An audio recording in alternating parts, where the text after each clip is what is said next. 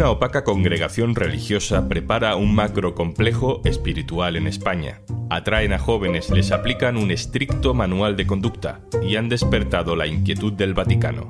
Hoy en un tema al día, Heraldos del Evangelio, una congregación con aire medieval que echa raíces en España. Un tema al día, con Juan Luis Sánchez, el podcast de eldiario.es. Una cosa antes de empezar. En las guerras o en las crisis económicas, Oxfam Intermont trabaja para que todas las personas tengan los mismos derechos y oportunidades. Contigo podemos hacer que la igualdad sea el futuro. Entra en oxfamintermont.org. Hola, ¿qué tal? Eh, mi nombre es Michael. Eh, yo conocí a los Heraldos en el año 1997, cuando aún se llamaba Tradición, Familia y Propiedad. Y eh, terminé saliendo en el año 2008. Actualmente yo tengo 39 años de edad, pero conocí a los Heraldos con 14 y salí con 25. Pues yo empecé a conocerles cuando tenía 13 años, pero ingresar ingresar dentro de, del grupo, pues tendría unos 16 años y estuve como un año yendo todos los días y luego viajé a Brasil, estudié allí y luego al final me acabé volviendo. Así que acabé con 16 años, casi 17. Pues en mi instituto, en Oviedo, un instituto público, pues vinieron a como a hacernos una prueba de voz porque estaban haciendo un, un coro y a mí siempre me gustó cantar y algunos de nosotros nos dijeron no, pues, pues tú cantas muy bien, tú podrías venir, tenemos esta idea, proyecto, vamos a viajar. Ellos en esa época rezaban el rosario con las familias. Y resulta que la mamá de un amigo fue al rosario con mi amigo, que en la época tenía 13, 14 años, y lo invitaron a, a, clases de karate. Y mi amigo me invitó a mí y fuimos los dos. Y con el tiempo mi amigo no fue más y yo seguí yendo pero la verdad es que de clases de karate propiamente tal al final nunca tuve y, ahí teníamos reuniones, meriendas y, ahí se conversaba y uno iba aprendiendo del catecismo y de todas las, eh, toda la doctrina católica. Estos son Michael Ulrich y Víctor García. Entraron a la Orden de los Heraldos del Evangelio siendo menores de edad. Al cabo de unos años abandonaron la congregación que está ahora bajo la lupa del Vaticano. Los miembros de esta orden visten un hábito marrón y blanco con una gran cruz de Santiago en el pecho, muy parecida a la de los caballeros medievales. Hoy vamos a indagar en cómo es por dentro esta orden, que se rige por un extraño y estricto código de comportamiento, y que va a construir un macrocomplejo en un municipio de la Comunidad de Madrid. Lo hacemos con Laura Galau, mi compañera del diario.es que ha investigado los pasos de esta congregación. Hola Laura. Hola Juanlu. Vamos por partes. Primero, ¿de dónde sale esta congregación? El origen de la congregación está en Brasil. Nacieron de la ruptura de una asociación anticomunista y tradicionalista. Se llamaba Tradición, Familia y Propiedad, se conoce como TFP, y nacieron después de la muerte del fundador de esta asociación, que es un político brasileño, Plinio Correa de Oliveira, que murió en 1995. La diferencia entre la TFP y los heraldos es que TFP tenía un marcado carácter político ideológico, era claramente anticomunista, y con la muerte de Correa de Oliveira, el que era su secretario, el Monseñor Cla, optó por fundar los Heraldos del Evangelio en 1999 y ya tenía en este caso los Heraldos del Evangelio un marcado carácter religioso y dos años después incluso consiguieron que Juan Pablo II le reconociese como Asociación Internacional de Fieles y desde entonces cuenta con la aprobación de Roma. En España, eh, TFP ya tenía presencia, los seguidores de Correa de Oliveira fundaron lo que se llama Sociedad Española de la Defensa de la Tradición, Familia y Propiedad Covadonga. Lo que yo veía todos los días, todos ellos hacían, pues era disciplina, eh, vida en silencio, la mayor parte del tiempo se pasaba en silencio, uno se levantaba, había toques de campana y tenías que formar y se rezaba, se rompía el paso y se iba a hacer las tareas. Uno se tenía que duchar, no podía tardar más de 10 minutos, contando afeitarse, ducharse, desvestirse y vestirse. El desayuno se hacía completamente en silencio, no se podía levantar la mirada de, de la mesa. Laura, no es solo una cuestión de ideología, ¿no? También hay una parte de código de conducta que ya mencionábamos antes para las personas que permanecen o que pertenecen a, estos heraldos. Hay una especie de manual que se llama el Ordo de Costumbres, que tú has podido leer, ¿Qué cosas te han llamado la atención de lo que has leído? Pues me llama la atención cómo está todo pautado, cómo realmente en el día a día no hay margen para la improvisación. Por ejemplo, se determina cómo los miembros de los heraldos del Evangelio se tienen que lavar las manos, tienen que empezar primero por la derecha y luego a la izquierda. También hay un orden que determina cómo se tienen que lavar la cara, cómo se tienen que lavar los dientes, cómo se tienen que duchar o el día que se tienen que cortar las uñas, que tiene que ser el sábado.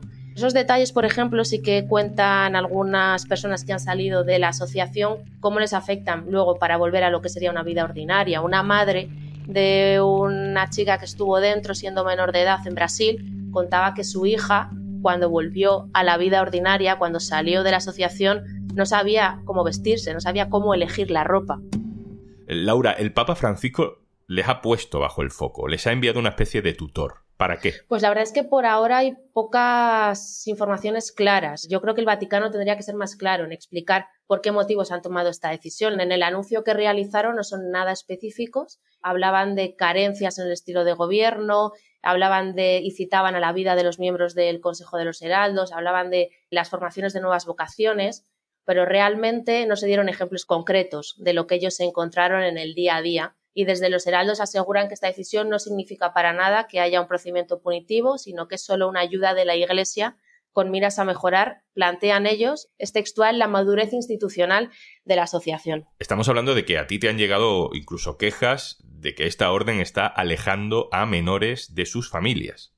Sí, es uno de los puntos en común de los testimonios con los que hemos hablado en diferentes eh, países del mundo. Hemos hablado con gente en Brasil, con gente que venía eh, de la TFP y la verdad es que es uno de los puntos en los que coinciden en cómo se trabaja para que internamente los miembros de los heraldos del Evangelio eh, se desapeguen de alguna forma y se alejen de sus familias biológicas.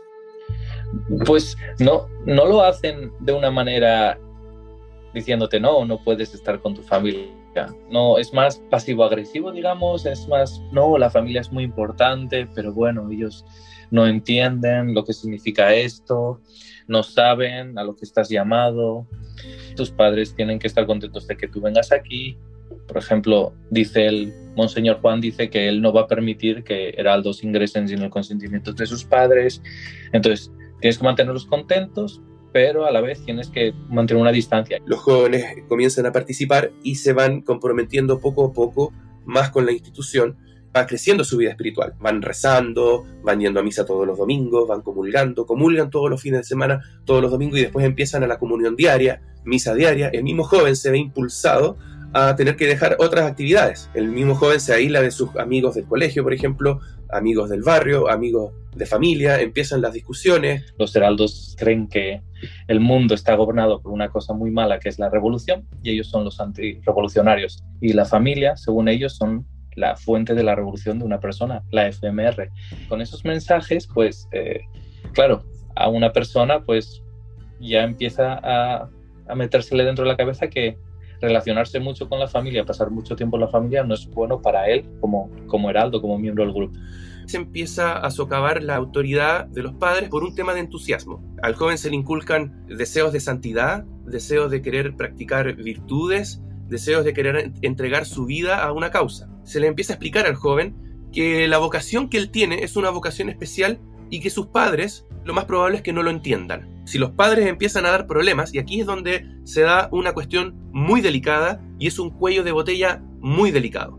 Porque el joven puede tener todo el entusiasmo del mundo, pero mientras sea menor de edad no está en la autoridad de él todavía tomar decisiones. Si da problemas eh, este joven con su familia, entonces se le enseña a ese joven a omitir, a callar, a no discutir, a que él no es profeta en su propia tierra, de que deje actuar a los superiores, deje actuar a los otros heraldos para que hablen con la familia.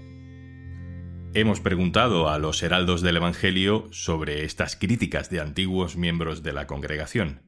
Esto es lo que nos dice un portavoz. Y en cuanto al punto del comportamiento, del apartamiento de las familias, pues eso carece de cualquier fundamento. Es decir, la persona entra cuando bien entiende y sale cuando bien entiende, pero eso como cualquier orden religiosa, tanto el clero secular como regular. ¿eh? O sea que eso en la Iglesia Católica siempre fue así, están las puertas abiertas. Y en cuanto al orden de costumbres, eh, sí matizar que una vez que ya los estatutos de los heraldos del Evangelio fueron aprobados por la Santa Sede, los mismos dejaron de tener vigencia como tal y se eh, utilizan como elemento de referencia de costumbres que toda orden religiosa, todo grupo, pues tiene que tener para tienen los benedictinos, tienen los jesuitas y tal. Pero insisto, lo vinculante actualmente son los estatutos, ¿eh? los aprobados por la Santa Sede. Hoy es un día histórico en la villa de Sevilla la Nueva. Somos un municipio que se fundó en el siglo XVI y hoy, gracias a la iniciativa de la comunidad de los heraldos del Evangelio, hemos asistido a la colocación de la primera piedra de la iglesia que va a vertebrar toda la vida social de esta comunidad. Este es el alcalde de la localidad madrileña de Sevilla la Nueva. Se llama Arsenio Martínez. Le escuchamos en el acto de colocación de la primera piedra de ese gran complejo que quieren construir los heraldos en su municipio. Era 2019. A ese acto, además del alcalde, fue la vicealcaldesa, el obispo de Getafe. Laura, ¿qué es lo que están construyendo en Sevilla la Nueva los heraldos del Evangelio? En un principio la intención de los heraldos es la de construir un macrocomplejo religioso de 12.900 metros cuadrados. Allí pretenden construir una iglesia, una hospedería, un monasterio, em, entonces, teniendo en cuenta las pretensiones y la inversión económica que va a hacer la asociación en toda esta construcción, se podría deducir que lo que pretenden crear realmente es algún tipo de centro referencial de los heraldos del Evangelio en Sevilla la Nueva para todo el país. Pero estás hablando de una superficie muy grande. Eh, los heraldos del Evangelio adquirieron entre 2018 y 2019 una parcela de 200.000 metros cuadrados. Es la parcela más grande que se puede adquirir en el municipio de Sevilla la Nueva. Está ubicado justo en el exterior, a las afueras del municipio, en una urbanización residencial donde hay pocas construcciones. Es una zona que está protegida medioambientalmente en la Comunidad de Madrid. Se conoce como Zona Especial de Protección para las Aves. Es muy tranquila, natural, llena de árboles. Para los vecinos de la zona es conflictiva esta construcción. Si las pretensiones de los heraldos se convierten en realidad, pues perderían parte de esa tranquilidad porque sería frecuentada por gente afín a la asociación que visitaría tanto la iglesia, la hospedería o el monasterio que pretenden construir. Pero por lo que te he leído, algo ha cambiado. Eh, desde la asociación insisten en que ellos no pretenden incumplir la legalidad urbanística municipal, se muestran dispuestos a adaptar su proyecto y el alcalde, lo vamos a escuchar, ya no es tan entusiasta y pone cautelas a la viabilidad incluso de este proyecto. Y yo creo que, el debate es que probablemente estos señores no podrán construir lo que inicialmente, eh, las aspiraciones que inicialmente tienen. Eh, tienen tenían previstas, pero la realidad es que estos señores son propietarios legítimos de este suelo y podrán desarrollar urbanísticamente lo que se recoja en las, las normas subsidiarias. Ahora ya no es algo histórico, como cuando colocó la primera piedra, sino una cosa mm, inevitable. ¿Qué es lo que ha cambiado, Laura? Lo que ha pasado es la polémica mediática que esto ha supuesto. Eh, Sevilla la Nueva es una ciudad dormitorio de 10.000 personas más o menos, donde la gente realmente hace vida los fines de semana, donde los vecinos reconocen que no hay una gran movilización social. Y en las últimas semanas Sevilla la Nueva ha visto pasar por ahí eh, periodistas de todas las televisiones nacionales, de medios escritos, y esto, tanto el alcalde como vecinos, reconocen que para el ayuntamiento puede llegar a suponer un desgaste político, porque ahora mismo Asensio Martínez es eh, alcalde con mayoría absoluta, tiene el 55% de los votos y falta un año para las elecciones y la tramitación eh, de todo este proyecto acaba de empezar. Laura Galaup, compañera del diario.es, muchas gracias por contarnos todo esto. Gracias. Y antes de marcharnos... Paciencia. Dícese de la virtud de tener que acabar todas las tareas que tienes pendientes hoy para poder hacer algo que te gusta. Bueno, eso antes de que llegara Podimo. Y si no sabes de lo que estoy hablando, entra en podimo.es barra al día y disfruta de 60 días gratis para disfrutar de todos los podcasts y audiolibros que tienes disponible. Y lo mejor es que no tienes que esperar a acabar todas las tareas que tienes pendientes hoy, porque puedes escucharlos mientras las haces. Igual que estás escuchando un tema al día del diario.es. Esto es Un Tema al Día, el podcast del diario.es. Te puedes suscribir también a nuestra newsletter, encontrarás el enlace en la descripción de este episodio. Este podcast lo producen Carmen Ibáñez, Marcos García Santonja y Zascun Pérez. El montaje es de Pedro Godoy. Yo soy Juan Luis Sánchez. Mañana, otro tema.